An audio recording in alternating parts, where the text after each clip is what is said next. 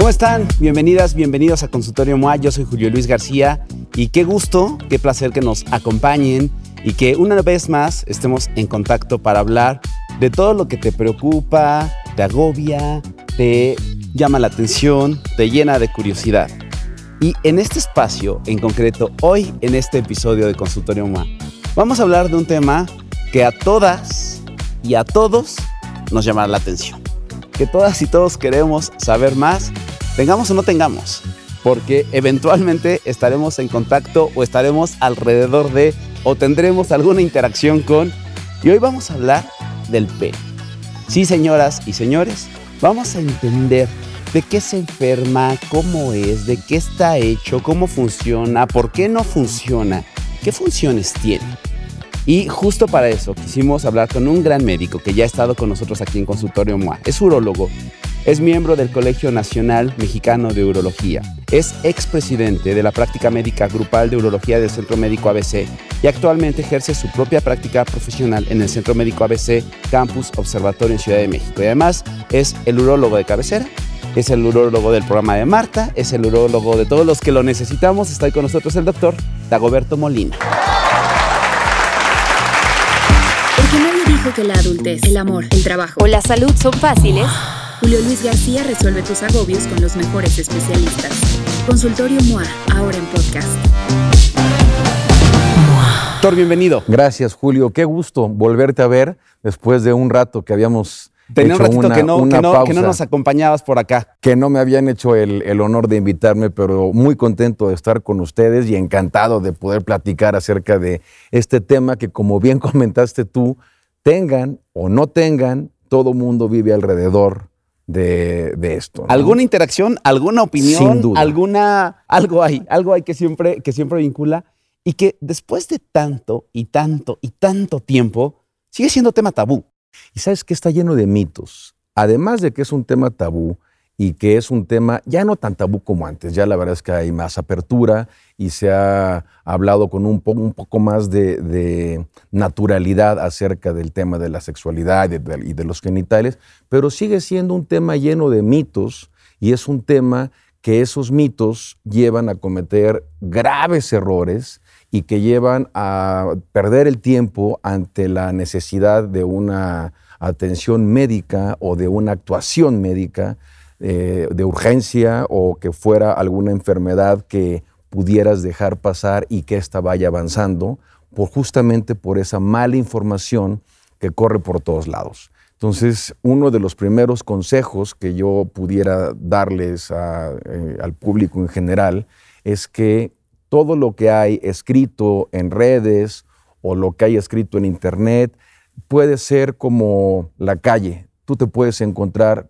cualquier persona en la calle, buena o mala, que sepa o que no sepa, pero internet Bien intencionada o mal, o intencionada. Productos milagros, cosas que pueden ser anunciadas o promovidas cuando realmente lo que generan es un riesgo y lejos de orientar, desinforman. Desinforman y eso hace que las personas pierdan tiempo y que puedan perder una oportunidad de curación de una manera oportuna por utilizar otro tipo de remedios, otro tipo de medicamentos que no están probados y que pueden ser lejos de benéficos riesgosos. Generalmente uno cuando piensa en el urólogo, que es tu especialidad, piensa en temas de ¿puedo o no puedo hacer pipí? ¿Me arde o no me arde para hacer pipí? Y creemos que es todo lo que ve el urólogo. Y en realidad, el médico especialista en el pene, ahora sí que la pregunta es, doctor, ¿quién es el dueño del pene? El urólogo, sin duda. El urólogo es el especialista que tiene un entrenamiento formal de muchos años y que, que justamente está preparado para poder entender cómo funciona, por qué no funciona, sus enfermedades y cómo resolverlas. El urólogo, contestando eh, prácticamente la- la- la pregunta del urólogo. Sin embargo, la medicina general debería tener un conocimiento general para poder identificar alguna enfermedad y referir a ese paciente a un especialista para que recibiera una atención mucho más profunda. Pero hay muchísimas cosas que se siguen haciendo de una manera no muy correcta. Para cualquier persona, si te arde para hacer pipí, si te duele, es infección. ¿Y qué es lo primero que hacen, Julio? Antibiótico. Sin un cultivo, sin un examen.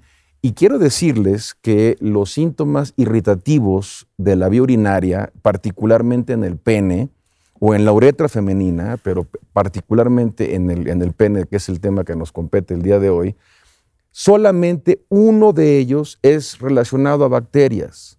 Hay otros, muchos síndromes. Que recordemos, las bacterias son las que se atacan con antibióticos, no los virus, no los, hongos, no, otras cosas. En los hongos se pueden, sí se atacan con antibióticos porque son antifúngicos.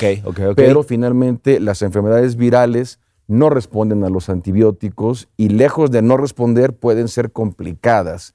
Eso se llama complicación por antibiótico. Entonces es muy común, muy frecuente que cualquier persona que tenga un síntoma irritativo de la vía urinaria, me arde, me duele, orino muchas veces, este, tengo cualquier molestia, inmediatamente reciben antibióticos y por eso ahora tenemos una línea de antibióticos más limitada, tenemos antibióticos mucho más caros y tenemos antibióticos que cada vez son menos efectivos por la resistencia que han hecho las bacterias al manejar antibióticos de manera empírica, en dosis subóptimas y por tiempo subóptimo, y es el que te regala el amigo, la mamá. El que le sobró a fulano sutano del tratamiento. A mí me ayudó, tómatelo tú. Y entonces, pues cuánto, pues, ay, las que queden hasta en que la te sientas bien, O hasta que te sientas bien. Exacto, o hasta que llegues con una complicación muy grave al hospital. Ahora, Doctor, vamos dos pasitos para atrás. Danos una radiografía del pene. ¿De qué está hecho el pene? El pene es un órgano que no tiene ningún tejido como en el resto del cuerpo, sino que es un órgano que se compone de tejidos muy especiales. Por ejemplo, no hay músculo, no hay hueso. En el, en el pene, si pudiéramos nosotros imaginarnos desde el interior al exterior, haciendo círculos concéntricos. En el pene, en la parte más interna, vamos a tener tres estructuras que se llaman cuerpos cavernosos y un cuerpo esponjoso. Los cuerpos cavernosos son dos cuerpos que están arriba del cuerpo esponjoso. El cuerpo cavernoso es el responsable de llenarse de sangre para cuando eh, va a haber una erección.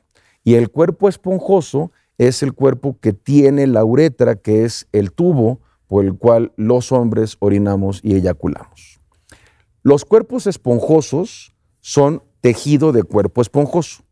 No es músculo, no es, es cuerpo esponjoso. Es una esponja. Es, un cuerpito esponjoso. Han visto una esponja natural que tiene muchos agujeritos. Imagínense eso en chiquito pero tiene cientos y cientos de, hoyitos, de agujeritos, de cavernitas que se van llenando, pero se llenan solamente por una arteria. El cuerpo esponjoso de, de, cada cuerpo esponjoso del pene tiene una sola arteria y la arteria es muy chiquita, tiene una luz de un milímetro. Uy. Entonces, cualquier problema que te lleve a una aterosclerosis, que te lleve a una obstrucción del flujo sanguíneo, pues las primeras arterias que van a sufrir son las más pequeñas y el pene tiene esta bronca. Ahora, ¿se podría parecer el tejido esponjoso al de los pulmones? ¿Que también es como una esponja? Lo que pasa es que en los pulmones hay otro tipo de células, hay neumocitos, hay alveolos, eh, tiene otro tipo de intercambio porque tiene otro tipo de función. Y en el pene eso es lo, complejo, que el tejido esponjoso es una esponja que no existe en ninguna otra parte del, cuerpo. Es exclusivo del pene. Y el cuerpo, y, el, y esos son los cuerpos cavernosos. Y el cuerpo esponjoso es el que lleva la, la uretra, pero funcionan como una unidad. Y estos están envueltos por otras capas. La capa más importante se llama túnica albuginia. La túnica albuginia es una cobertura que tiene el pene, que es de tejido conectivo, de fibras de colágena. Y las fibras de colágena van perfectamente ordenadas, arquitectónicamente ordenadas, para que este, este tejido pueda funcionar bien. Hablaremos ahorita de la enfermedad de Peyronie, por eso se, lo estoy, eh, se los estoy explicando. Porque cuando hay un desajuste de esas fibras de colágena y en lugar de estar derechitas empiezan a cambiar o a encimarse una sobre de otra, entonces ahí empiezan a descomponerse la túnica albuginia y empezamos con problemas del pene. Cuando el pene se fractura, lo que se rompe es la túnica albuginia. Espérate, pausa ahí. ¿El pene se rompe? Sí, se fractura, claro. Lo que se fractura del pene es esta túnica de la que estamos hablando ahorita, la túnica albuginia. ¿Qué provoca una fractura en el pene? La fractura en el pene se da cuando el pene está en erección. No se fractura un pene en estado flácido. Siempre tiene que estar en erección. Y generalmente es por un trauma sexual cuando hay una actividad sexual muy vigorosa, vigorosa muy, fuerte, muy intensa. Y cuando generalmente la posición en la que más se rompe, sí, sí, es cuando el, el, hombre está acostado y la pareja está arriba y se sienta, pero no, hay mala puntería. no le atina, el pene se rompe se rompe porque la túnica albuginia tiene cierta, cierta resistencia y no va a aguantar 40, 50 o más kilos, se va a romper. Cuando se rompe la túnica albuginia, además de sentir un dolor exagerado, debe ser muy doloroso. Muy doloroso. Pero más que doloroso, asusta muchísimo porque el pene está lleno de sangre cuando se fractura. Entonces se rompe la bolsa que lo contiene y se derrama la sangre y entonces diseca todas las capas del pene y lo hace morado, pero morado como berenjena y del tamaño de una berenjena. Aparte de que suena crack, como si se rompiera una rama, una madera. Está descrito en los libros que el sonido es crack y después seguramente, ¡ah! Auxilio, ¿no? A ver, ya estamos en eso. ¿Qué se hace? En ese bueno, momento. ¿Qué tan común es? ¿Cuántos te han llegado de esos? No es tan común, pero sí es relativamente frecuente. Más o menos a nivel particular nos llegan alrededor de unos 8 a 10 casos por año. Ok. No es tan frecuente. Ok. Pero cuando llega a suceder, generalmente sucede en, en horas de la noche y el paciente llega al hospital con mucho dolor. Sí es de urgencias, ¿no? Es, de urgencias. es de urgencias. A ver, y espero de verdad con la mano en el corazón a todos mis compañeros que nunca lo necesiten, pero si lo necesitan y está en ese momento, ¿qué se hace? Se tiene que ir al hospital. ¿Pongo hielo, no pongo hielo? ¿Me vendo con algo? ¿Me pongo calzón, no me pongo calzón? Corres, con toalla? ¿Qué hago? Corres al hospital. ¿Por qué? Porque tienes seis horas para repararlo. Si no se repara una fractura de pene antes de seis horas, ese pene puede quedar con un trastorno de disfunción eréctil permanente porque se pueden comunicar el tejido esponjoso con el tejido cavernoso y entonces llega la sangre, pero se fuga la sangre. Por la uretra. Por el tejido de, que cubre la uretra. Entonces haces una fístula, que es una, un hoyo que comunica dos estructuras que no deben estar comunicadas, y entonces llega el agua, pero se sale por otro lado. Y lo que genera la erección es la contención de la sangre. Es que la sangre se quede ahí dentro. Entonces, cuando el pene se llega a fracturar. O sea, es de, verdad vestirte y corre a urgencias. Ponte unos pants, este, corre a urgencias. Corre a urgencias y que te vea un urólogo. ¿En la casa previo que pueda ayudar? Realmente o sea, no. Estoy pensando en una fractura de hueso que sí los eh, ortopedistas dicen ponte hielo, inmoviliza y vámonos. Realmente no, porque aquí estamos contra el factor tiempo justamente para preservar la función eréctil, porque si tú no lo resuelves antes de ese tiempo, puede quedarte con una secuela permanente en cuanto a tu función. Y es una cirugía. Hay que reparar la túnica O sea, llegan contigo y ¿qué haces? ¿Qué haces? Tienes que hacer una cirugía, drenas todo ese acúmulo de sangre que generalmente ya está coagulada. La tienes que exprimir lavas perfectamente bien. O sea, el paciente está inconscientísimo. Sí, el paciente está sí, ya, ya, lo dormiste para, para no, que no se entere de nada. Por supuesto, eso tiene que ser bajo anestesia, naturalmente. Se anestesia al paciente y una vez que ya está eh, anestesiado, tú drenas todo ese material de coágulos que se ha formado ahí, lavas perfectamente bien, identificas el sitio en donde está fracturado y lo reparas. Hay una técnica de reparación específica. ¿Qué pasa cuando tú tienes una cicatriz o tienes una, una, una, cortada? Esa cicatriz, con el paso del tiempo, se va a hacer cada vez más dura. Eso se llama fenómeno de contracción cicatricial, que es parte del proceso de reparación de los tejidos. Es diferente a contractura. Contracción no es contractura. Ok. Cuando se contractura esa, esa cicatriz porque está mal reparada, el paciente queda con el pene doblado, con el pene desviado. Y entonces, al momento de que está flácido, no se siente nada, pero cuando hay erección, duele o se desvía. ¿Y qué pasa? Impide una vida sexual adecuada porque el pene está chueco. Eso es cuando hay trauma. Y cuando hay una enfermedad de las mismas fibras de la túnica albuginia, en donde te comentabas, empiezan a encimar y empiezan a deformar su estructura, se forma una cicatriz sin trauma que funciona exactamente igual. Lo desvía y provoca dolor. Eso se llama enfermedad de Peyronie, pero eso es una enfermedad inmunológica. Eso es una enfermedad reumatológica que se asocia a otro tipo de contracturas de otros tejidos. Entonces, eso es, estamos ya en la capa que lo envuelve y que son sus dos patologías más frecuentes. Y arriba de esa túnica albuginea hay otras capas, que es la fascia de Buck y la fascia de Coles. Después vienen venas superficiales, nervios superficiales y por último la piel. Esa es la estructura a grandes rasgos, Jules, de, cómo está formado el pene. Ahora, el pene no nada más es lo que vemos fuera del cuerpo. No. ¿Cuánto del pene está dentro de nuestro cuerpo? Son los cimientos.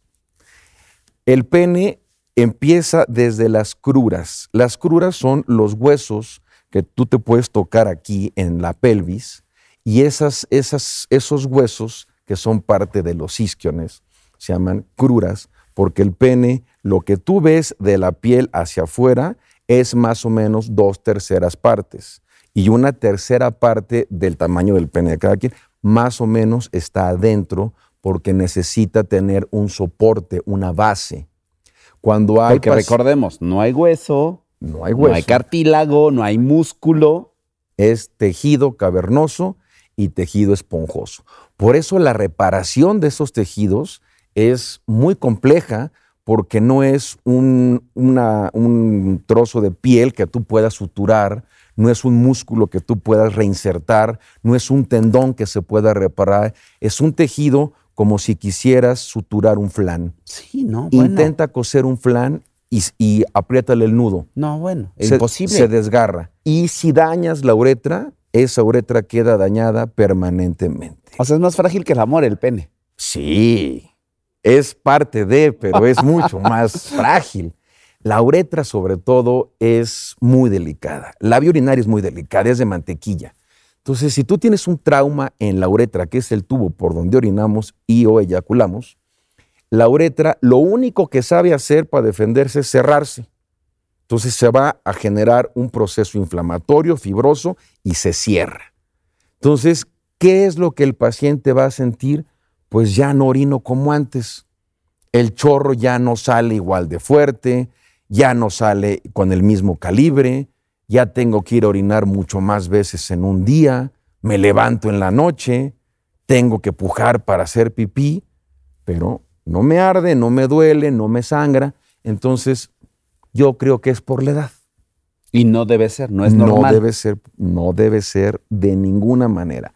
El asumir que tú empiezas a orinar mal por la edad es un error gravísimo porque es cierto que con la edad nos va creciendo la próstata a los hombres, que puedes tener una lesión uretral, como se los acabo yo de comentar, pero el problema de la obstrucción urinaria, que depende también eh, y que lo vemos por el pene, no es el tamaño de la próstata lo más importante, sino el daño que deja la obstrucción para la mecánica miccional. El daño que le deja a la vejiga una obstrucción de mucho tiempo es permanente y no es reversible. Entonces, a pesar de que tú pudieras resolver el problema obstructivo de la próstata o el problema obstructivo de la uretra, el paciente puede quedar con un daño de contractilidad en la vejiga permanente o con divertículos, que son hernias por esfuerzo, porque la vejiga está cubierta por un músculo que se llama detrusor, y si la vejiga funciona como una bomba que genera presión y desplaza volumen, pues tiene que generar mucho más fuerza para poder orinar porque hay algo que lo tapa, se va haciendo grueso. ¿Cómo debe ser un funcionamiento normal de la uretra y de la vejiga? ¿Cómo tendríamos que orinar? ¿Cuál tendría que ser un indicador de ¿estás bien o no? Ve al doctor. Tienes que orinar más o menos en un adulto en un promedio de cada tres o cuatro horas, dependiendo de la cantidad de líquido que tomes, pero el promedio es cada tres o cuatro horas. No te debe de costar trabajo. Debes de poder orinar y, y cuando termines debes sentirte satisfecho. Decir, bien, vacié la vejiga y estoy bien. No tienes que tener ningún síntoma para orinar, ni dolor, ni ardor, ni ningún signo, que es, por ejemplo, sangre. Claro. Eso es peligroso. Tienes que hacer pipí de una manera cómoda y tienes que hacerlo con un periodo de, tiempo determinado porque eso representa el tiempo que tardaría la vejiga en llenarse. La vejiga es lo que contiene la orina. Y esa vejiga, cuando tú tienes una uretra completamente desobstruida, un pene sin problema, la vejiga se va a contraer, va a expulsar la orina y tú vas a quedar satisfecho y sin dolor. Pero si hay algo que obstruye la tubería, hablemos en un término muy coloquial, es un drenaje, pues tú necesitas una bomba que sea mucho más fuerte para que pueda desplazar la mayor cantidad de volumen. Entonces, la vejiga, la pared es un músculo, se llama músculo detrusor de la vejiga. Si tú mantienes un músculo haciendo ejercicio constantemente, lo llevas al gimnasio. Y en el gimnasio se ve muy padre, pues, porque se hace bonito, está grueso, está este, está muy bien definido, pero en la vejiga no. En la vejiga se empieza a engrosar y se empiezan a romper las fibras del músculo detrusor por el esfuerzo y llegan a un punto de máxima resistencia en donde se forman hernias vesicales por esfuerzo, divertículos. Entonces, eso no es reversible. Entonces, si te voy entendiendo bien, el pene tiene dos grandes áreas de enfermedad. Una es la función eréctil todo lo que favorece o desfavorece una erección y todo lo que tiene que ver con la eh, con, poder orinar. Con el vaciamiento. Ahora, hay una tercera esfera que puede ser la eyaculación. Sí. ¿También eso se puede enfermar el pene? Sí, claro. ¿Qué pasa ahí? ¿Cómo funciona? Porque nosotros orinamos y eyaculamos por el mismo conducto de la uretra, pero si nosotros imagináramos una tubería que va del tinaco, que es la vejiga, hasta la punta del pene, a la, en la tercera parte de adentro hay una línea que se va a unir como una Y. Y esos son los conductos por los cuales eyaculamos. Los conductos por donde eyaculamos convergen en un punto de la próstata, de la punta de la próstata, que se llama el utrículo prostático y por ahí eyaculamos. Nada más que el momento de eyacular, la compuerta de atrás de la vejiga se cierra y por eso expulsamos el semen al exterior. Cuando hay algún trastorno eyaculatorio, que ya sea eyaculación retrógrada, retraso eyaculatorio. ¿Hay gente que puede eyacular hacia la vejiga? Sí, para atrás, claro. Y es una, es una causa que es relativamente común y que muchas parejas que tienen problemas para fertilidad descubrimos que lo que el, problema que está generando esto es el, esposo o la pareja masculina porque no tiene una eyaculación hacia el exterior, sino retrógrada. Y eso es por un trastorno en el cuello de la vejiga. Hay medicamento para resolverlo. Y se arregla. Y eso se trata con medicamento. Ok. Cuando a los pacientes se les opera de próstata porque están obstruidos y porque entonces eso te deteriora la vía urinaria, la eyaculación siempre es retrógrada. ¿Por qué? Porque si eyaculas, el paciente sigue sintiendo placer, erección, deseo, las pulsaciones orgásmicas son las mismas, pero al ser la próstata el órgano que produce la, el líquido en el cual los espermas viajan y ya la quitaste, pues ya no tienes órgano productor, pero sí produces espermatozoides y las vesículas seminales producen zinc, fructosa, hialuronidasa, líquido, todo lo que constituye el semen. Entonces, eso es lo que tú eyaculas, pero por cuestión de gravedad, es más fácil escurrir hacia una caverna, que es la vejiga, que recorrer un capilar hasta la punta del pene. Pero eso es irrelevante. La eyaculación retrógrada o sea, un paciente, es irrelevante. ¿Un paciente sin próstata deja de eyacular? Sí eyacula, pero no para afuera. Eyacula a la vejiga. Y cuando terminan de su vida sexual, de su relación sexual, van a y hacer pipí semen. y orinan con el semen. Y entonces pueden ver la orina un poco más turbia y eso eh, es irrelevante. Aclaro, no tiene, ninguna, trascendencia, nada. Es solamente eyaculación retrógrada. De acuerdo. Ahora, ¿hay algún trastorno por el que pudiera entrar orina a la próstata? Lo que pasa es que la próstata permite el paso de la orina a través de ella. Imaginémonos una mandarina. Ajá. Tú puedes pelar la mandarina y puedes jugar con ella, le metes el dedo y es... Pero si tú abres la mandarina, no hay un tubo adentro. Ok, sí, ¿no? Lo que constituye el tubo es donde la tú metes el dedo para jugar con la mandarina. Qué buen ejemplo. Son los gajos. Claro. Entonces no hay un tubo. La gente dice, bueno, ¿y cómo hace usted, doctor, para operar la próstata a través del pene con un láser o con la técnica que quieras? ¿Y cómo corta el tubo? No cortas el tubo, cortas los gajos de la mandarina. Hay tubo de la mandarina para adelante, ahí ya hay tubo. Ok, que es la uretra. Que es, pero la uretra prostática sigue siendo uretra. Ok. Nada más es No es un tubo, es la unión de todos los gajitos. Es los gajitos en una forma de circunferencia forman el tubo. Entonces lo que tú haces es quitas los gajos de la mandarina, dejas la cáscara, vuelves a orinar como cuando tenías 20 años, proteges a la vejiga, proteges al riñón y no tienes ningún trastorno porque no estamos cortando ningún tubo. Todos felices y contentos. Felices y, contentos. No vamos a entrar hoy en, infecciones urinarias, que eso puede ser otro tema y que eso sí toca a hombres y mujeres y creo que, puede ser otro consultorio que, me encantará que hagamos. Quiero que nos enfoquemos en esta parte del funcionamiento y las enfermedades. Ya nos, ya nos hablaste un poco de las enfermedades o de los padecimientos mecánicos para una erección, ya nos hablaste un poco de estas obstrucciones que puede ser para orinar y para eyacular, pero también hay muchas cosas y que me importa mucho que le entremos, que hablabas tú en, la introducción de productos milagro, soluciones mágicas, ¿qué son las cosas o los casos que más frecuentemente te llegan al consultorio? Fíjate que la disfunción eréctil es realmente una enfermedad que en la actualidad ya se considera una pandemia.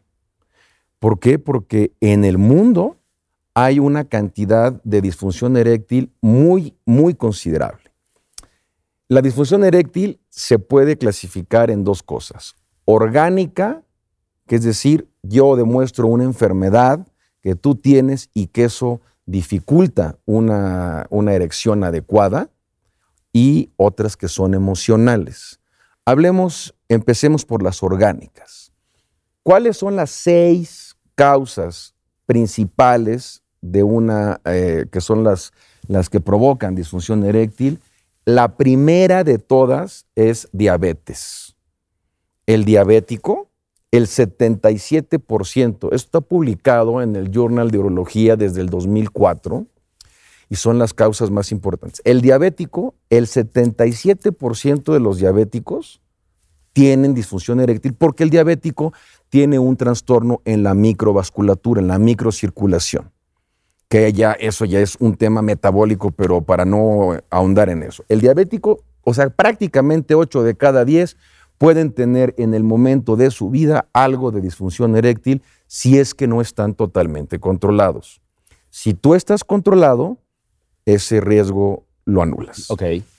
El segundo es la hiperplasia prostática. El 65% de los pacientes con próstata grande tienen problemas de disfunción eréctil y diferente a lo que pudieran pensar que si te operas de la próstata tu vida sexual está acabada, eso es una mentira, eso es algo que no es cierto. Al contrario, si tú resuelves un problema obstructivo, vas a mejorar tus erecciones en el 65% de las ocasiones. Problemas emocionales es el tercero. Ahí hablamos de depresión, de ansiedad, de distimia, de alteraciones de la esfera emocional. ¿Qué es distimia? distimia es el no equilibrio entre eh, la depresión y la ansiedad. Nosotros somos eutímicos. Bueno, creemos que somos eutímicos, pero eh, estás más o menos equilibrado, ¿no? Y hay gente que tiene o trastornos depresivos, o trastornos de ansiedad, o trastornos mixtos, que eso hace una, hace una diferencia muy importante, sobre todo en la erección, porque las erecciones en un paciente que tiene un trastorno emocional no es un paciente que tú le puedes decir, échale ganitas, esa actitud, ponle ganas. No, no, no ponle ganas. Si yo le quiero poner ganas, pero si tú tienes un desequilibrio de neurotransmisores en el cerebro o de factores bioquímicos, tienes que equilibrarlos para que el que tú puedas echarle ganitas te sea más fácil. Claro. O sea, no es, oye, ah, pues muy mal que tienes disfunción, échale ganas. Pues, ¿qué hago? O sea, por eso necesitas tú también contemplar la esfera emocional. La esfera emocional en disfunción eréctil y en muchas otras enfermedades psiquiátricas tiene que ver fundamentalmente con, trastornos de la bioquímica neurológica. Que eso, nuestro amigo Eduardo Calixto, bueno, nos ha hablado muchas veces de eso, pero tiene una base fundamental en la farmacología. Entonces, esa es la otra. La otra son hipertensos. Los hipertensos se van haciendo duras las arterias y entonces las arterias ya no permiten la cantidad de sangre que debería de pasar como cuando teníamos 20 años. Se va haciendo duro el tubo, ya no se relaja y entonces en lugar de que tú tengas 40 centímetros sobre segundo de sangre, pues te pasan 10 y con 10 no logras la erección. Tienes que tener por lo menos 40. Hay estudios para medirlo. Y el otro, el otro que es dislipidemia, que es súper importante, hasta el 41.8% de los pacientes presentan dislipidemia, que esto es colesterol y triglicéridos elevados. Las grasas se van acumulando en las arterias y van tapando el hoyo y entonces la cantidad de sangre que pasaba antes, pues ya no pasa porque la tubería está, está bloqueada. Entonces, si no estudias a un paciente de manera integral para saber por qué tiene disfunción eréctil, no le puedes dar medicamentos. Si no sabes qué tiene, pues menos que darle. Entonces, tienes que ser una persona muy, muy acuciosa en, la, en el diagnóstico. El paciente no va al médico por un tratamiento, el paciente va al especialista por un diagnóstico. ¿Qué tengo? Si esto responde a la pregunta de los productos milagro, ahí está la respuesta, ¿no? ¿Por qué te voy a dar yo un producto que te quita las reumas, la calvicie, te quita el vitiligo y, además te baja el tamaño de la próstata y te produce erecciones. Es porque eso no existe. Y por eso es bien importante que ante una situación médica o ante una condición médica específica sea analizado, sea revisado el paciente de manera completamente particular para definir cuál es el tratamiento. Se tiene que individualizar el tratamiento en cada paciente, porque puede haber pacientes que tengan una obesidad mórbida, que tengan diabetes, que sean hipertensos y que además tengan dislipidemia. La pérdida de erecciones, la pérdida de deseo sexual con la edad, ¿es normal o no es normal? El deseo es diferente a la erección. La erección es el signo inequívoco de que el pene está rígido y lleno de sangre. Eso es erección. El apetito o el deseo es una cuestión meramente cortical. Si tú pierdes el deseo sexual porque te peleaste con tu pareja, porque no tienes una buena relación, porque tienes alguna situación que te desajusta, que te vuelve distímico, entonces los neurotransmisores que son responsables de eso no se van a, a, producir. Por lo tanto, el deseo puede estar inhibido, que eso es la libido, el apetito, pero el apetito no tiene que ver directamente con la erección. La erección se da por el apetito, pero tú puedes tener muchas ganas de tener vida sexual y no tener erecciones. O tener erecciones involuntarias como las que tenemos en las mañanas cuando despiertas, que eso es algo fisiológico, y no tienes deseo sexual. Sencillamente es una respuesta funcional de tu cuerpo. Son cosas diferentes. Entonces, por eso esos pacientes que dicen es que yo sí tengo erecciones, pero no puedo tener una vida sexual con mi pareja, con mi novia o con mis parejas o con quien tú quieras, Eso depende de la esfera emocional y mental, pero no necesariamente de la esfera física. ¿Cuándo se sabe un paciente que tiene un tema de disfunción eréctil? Cuando tú estudias a un paciente y determinas que físicamente no hay nada que sea responsable de la disfunción, ese paciente no tiene un problema orgánico. La medicina tiene que, en cualquier área, tiene que basarse en la prueba irrefutable del examen, de lo que te dice el laboratorio, de lo que ves en las placas. Yo no puedo decirte, vente mañana, Julio, porque te voy a poner quimioterapia en el hígado, porque yo creo que tienes cáncer de hígado. Oye, ¿por qué? Pues porque tú me dijiste que un día tuviste diarrea. Oye, pues hay mil cosas. Entonces, no puedes tú determinar una, un tratamiento si no tienes un diagnóstico completamente agotado y apoyado en la evidencia. Por lo tanto, cuando tú determinas que un paciente físicamente no tiene nada que impidiera que tuviera una buena erección, pasas a la esfera emocional. Y ahí es donde yo les pongo un ejemplo a mis pacientes. ¿Cuántas personas has visto que las venga correteando un perro y que tengan erecciones? No. claro. ¿Por qué? Primero te estorba. Dos, el cerebro lo que va a hacer ante una situación de emergencia va a liberar una respuesta única para que tú salgas de la emergencia. El cerebro no puede distinguir si te está correteando un perro o si te enfrenaste y te asustaste porque ibas a chocar o te agarró un temblor en el piso 40. El cerebro se asusta y te libera una serie de bioquímicos y de, de neurotransmisores en donde va a jerarquizar a dónde va a mandar la sangre para que tú puedas salvarte de la emergencia. Entonces la va a mandar a las piernas para que te escapes del perro, a los brazos para que te trepes un árbol, a los ojos para que veas más. Pero al pene. Sí, lo menos que se le ocurre. no, Ahí no hay manera. No le va a mandar nada.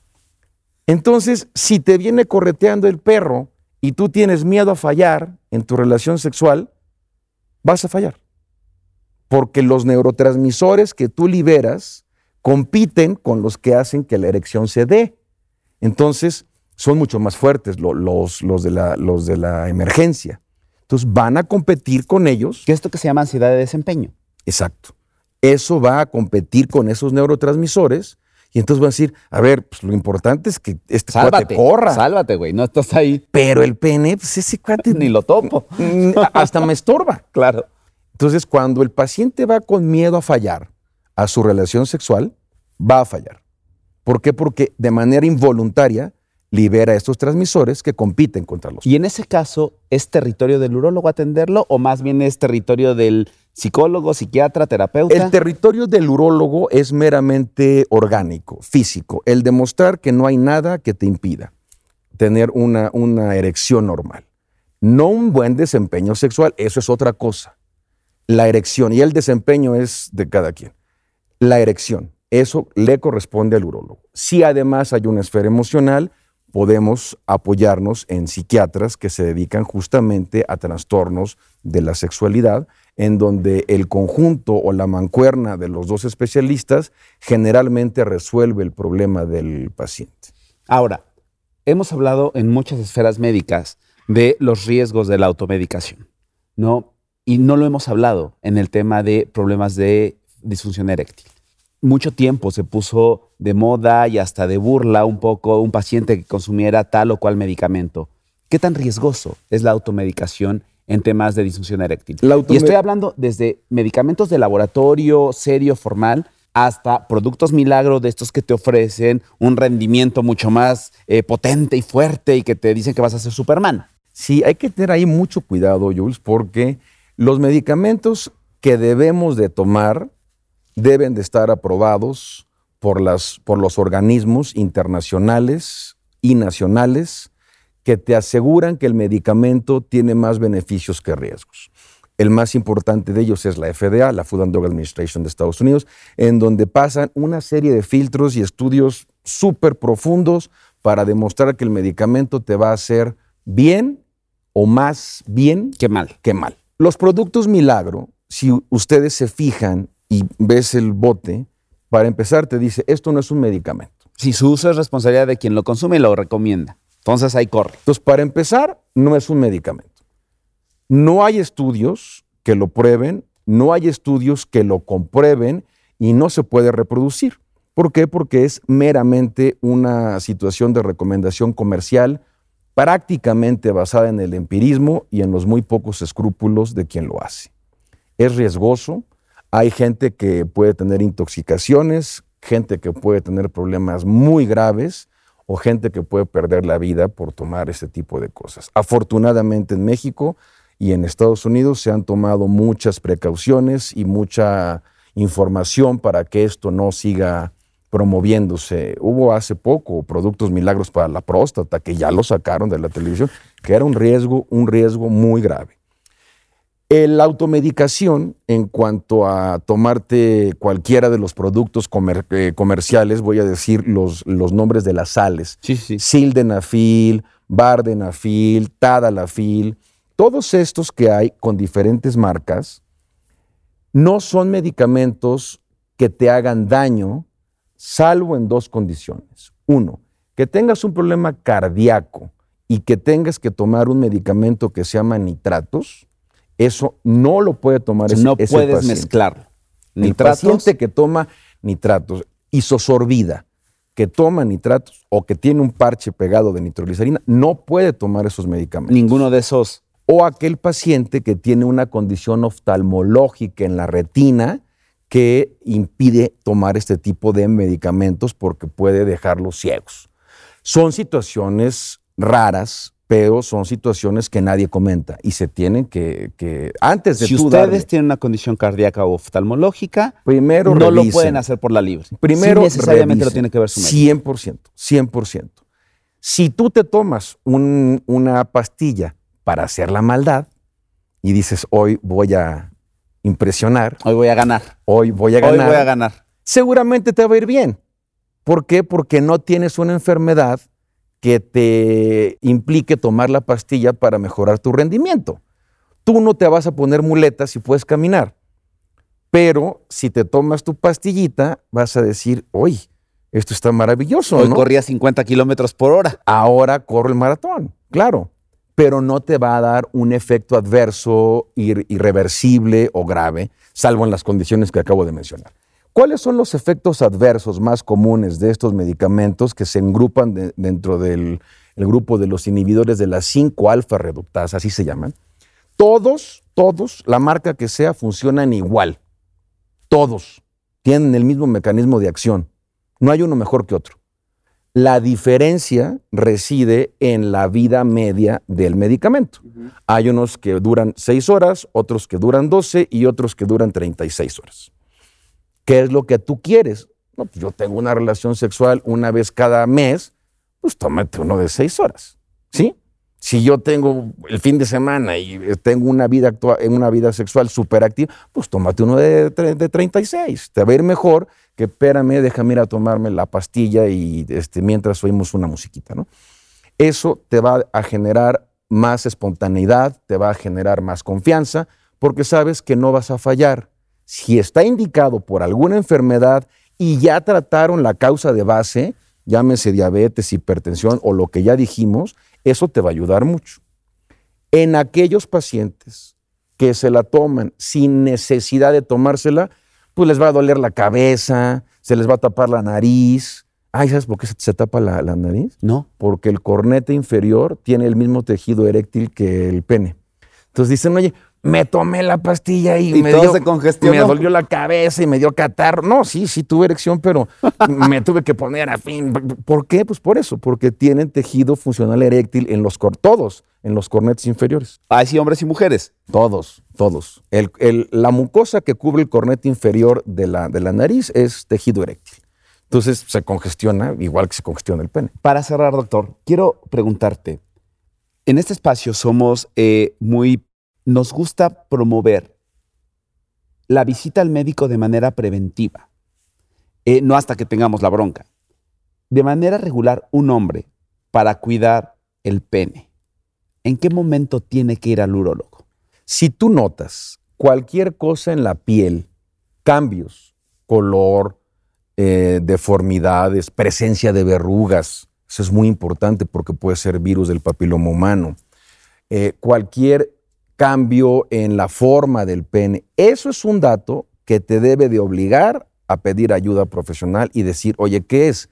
Y es mejor que te digan, mira, es un lunar y no tienes de qué preocuparte a que te digan, era un cáncer y lo dejaste pasar. Si tú notas cualquier cambio en la piel, hay que inmediatamente vigilarlo. Dos, cualquier cambio obstructivo para poder orinar. Si tú no puedes orinar como cuando tenías 20 años, tienes que ver qué está pasando. Porque no es lo mismo. No, si orino, sí, pero orino 14 veces. Eso no es normal. Sí, o orino y me quedo con ganas y a los 10 minutos tengo que volver a regresar. Y si estoy en una fiesta o me tomo un trago, estoy en una boda, voy 14 veces al baño. Eso no es normal. Si tienes problemas de obstrucción, hay que ver por qué. Después de cinco chelas, ¿ya es normal ir mucho al baño? Sí. Ok. ok, entonces no me e- preocupes. En ese caso sí. En ese caso sí. Ok, ok. O si tú tienes algún problema con el desempeño en cuanto a las erecciones o a la eyaculación, tienes que ver por qué es. Porque puede haber cosas tan sencillas, Julio, como una irritación o una infección, hasta un cáncer. Si llegas a ver sangre en la orina, eso es un dato Inmediato, de alerta inmediata porque la sangre en la orina sin otro síntoma es cáncer hasta no demostrar lo contrario. Pueden ser muchas cosas, pero y, el cáncer, la sangre en la orina puede ser que la orina se vea como rosita. Si no se ve amarilla o transparente. O que se vean como hilitos de sangre. Cualquiera. Cualquiera de los Cualquiera. Cualquiera.